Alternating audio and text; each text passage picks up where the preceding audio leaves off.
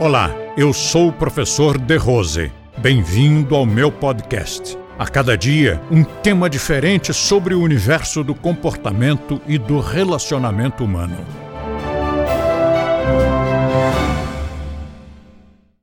Quando eu era menino, eu procurava um mestre de carne e osso entre os professores do Brasil daquela época.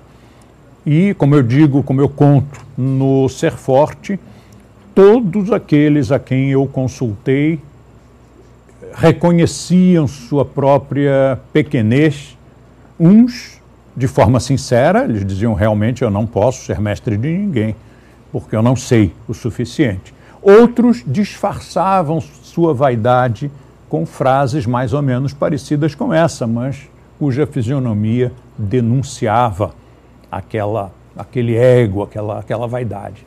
O fato é que entre, entre os colegas, entre os, na época, não colegas, né, porque ainda era muito iniciantezinho, embora já desse aulas, mas não podia considerá-los colegas. Para mim, eles eram muito mais. E vi que entre os brasileiros não, tinha, não havia esperança. Então comecei a buscar entre os que vinham da Índia. Naquela época vinha muito.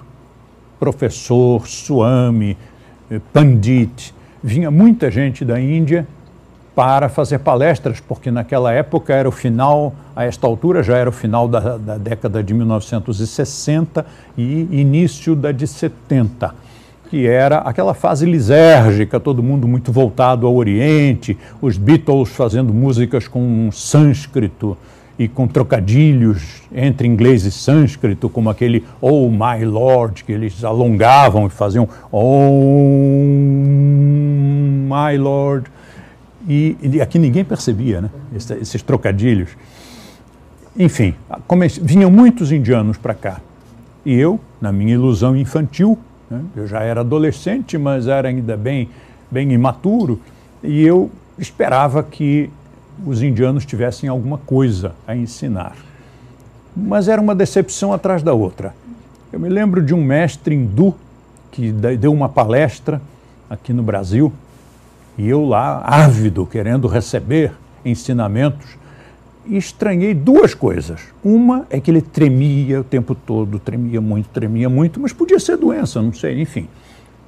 Também na minha ilusão adolescente, se ele era um mestre, não podia ser doente. Lógico que fica doente, né? O cara vai ficando velhinho, vai, vai tendo uns piripaques. Mas eu achava que não podia. Só que em cima disso tinha um outro problema, é que ele dava a palestra fumando e acendia um cigarro no outro. E eu saí de lá decepcionado. Quer dizer, o que esse cara disse eu posso apagar da minha mente, porque não dá, né? E, e assim vários outros. Era uma decepção atrás da outra. Enchiam muita linguiça, falavam muita coisa e não diziam nada. Mas eu olhava em volta e ficava perplexo, porque como o brasileiro ele é formado por imigrantes, né? Nossos pais, nossos avós, nossos bisavós vieram de outros lugares, vieram da Europa, vieram do Oriente, vieram do Oriente Médio. Então, nós nos sentimos atraídos, nós gostamos de sotaque, porque sotaque lembra o vovô, né? que falava com algum sotaque, ou era italiano, ou era espanhol, mas tinha um sotaque na nossa vida, na nossa família.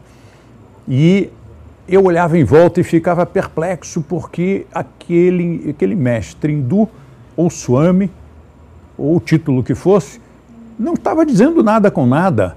E as pessoas todas assim babando, olhando e dizendo: Oh, como ele é sábio. E eu dizia: será que sou eu que sou burro? Será que sou eu que sou, sou cético demais? Mas ele não disse nada. Ele não disse nada que já não esteja nos livros. Não disse nada realmente relevante até que um dia veio ao Brasil em 1960 e tantos, acho que foi 69 ou 70, uma coisa assim. Depois eu confiro a data. Um Swami chamado Bhaskarananda. Também tremia muito. Então eu comecei a achar que era alguma coisa, sei lá, na alimentação, ou talvez porque eles todos fossem muito velhinhos. E eu guardei a assinatura dele, depois eu, posso te mostrar, você vai achar interessante, a assinatura toda tremida, toda tremida. Mas ele me pareceu ter conteúdo. As coisas que ele dizia eram sérias, as coisas que ele dizia eram um pouquinho mais profundas do que aquelas que os outros diziam. Então, nessa época eu tinha vinte e pouquinhos anos e fui lá ter com ele e saber se ele poderia me orientar. E ele disse aquela frase que me sacudiu muito, quando ele disse: O seu mestre não sou eu e nem é nenhum dos da sua terra. A continuação da frase me parece que foi: Não se preocupe em encontrá-lo, ele vai encontrar você. E aí parei de procurar. Parei até 1975, quando eu fui à Índia pela primeira vez. E aí encontrei não um, mas encontrei vários mestres, porque aí eu tive um mestre de Samkhya, um mestre de Vedanta, um mestre de Yoga, um mestre de Sânscrito, um mestre de música. Diga-se de passagem que o de música não conseguiu nada porque eu sou uma negação.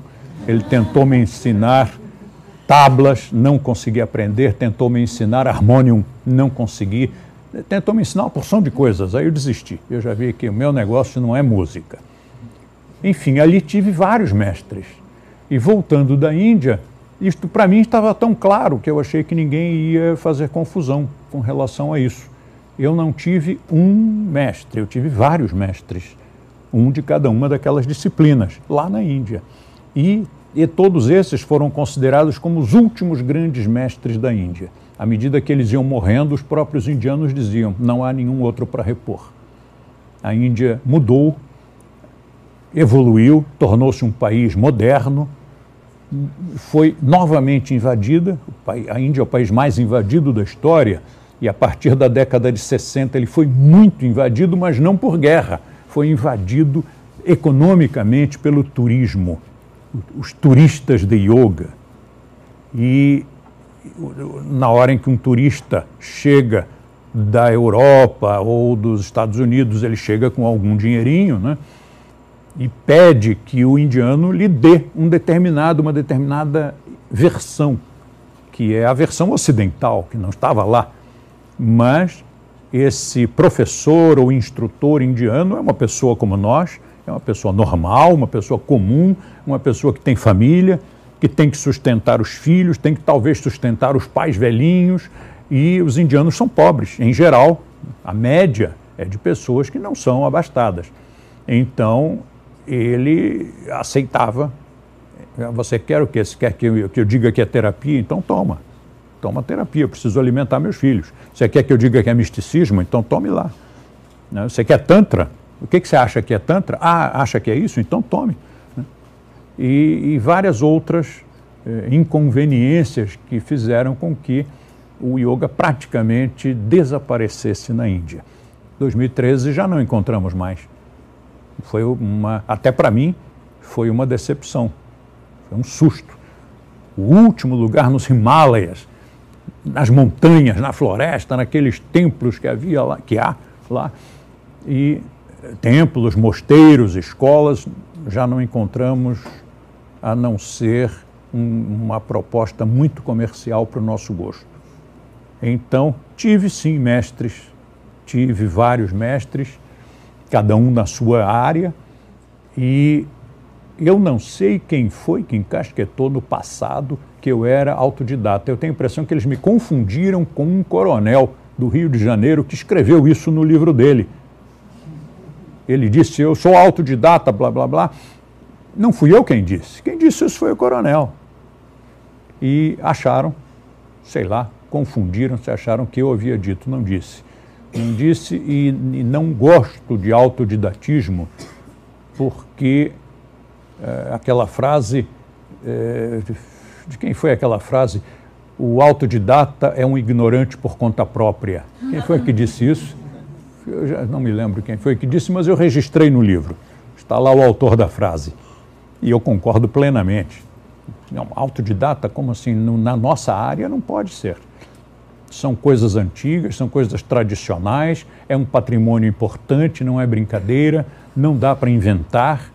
Então, o meu esforço durante essas décadas todas tem sido para manter a mim mesmo e aos nossos instrutores extremamente leais e fiéis à tradição dos antigos e, tanto quanto possível, fazer com que as pessoas compreendam que nada do que nós ensinamos é novo. As regras gerais não foram criadas, o conceito de coreografia não é criado, não é novo, tudo é antigo. A sistematização é apenas a organização, a compilação das coisas que sempre existiram.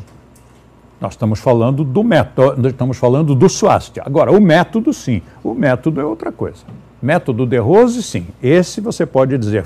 O de Rose elaborou o método de Rose.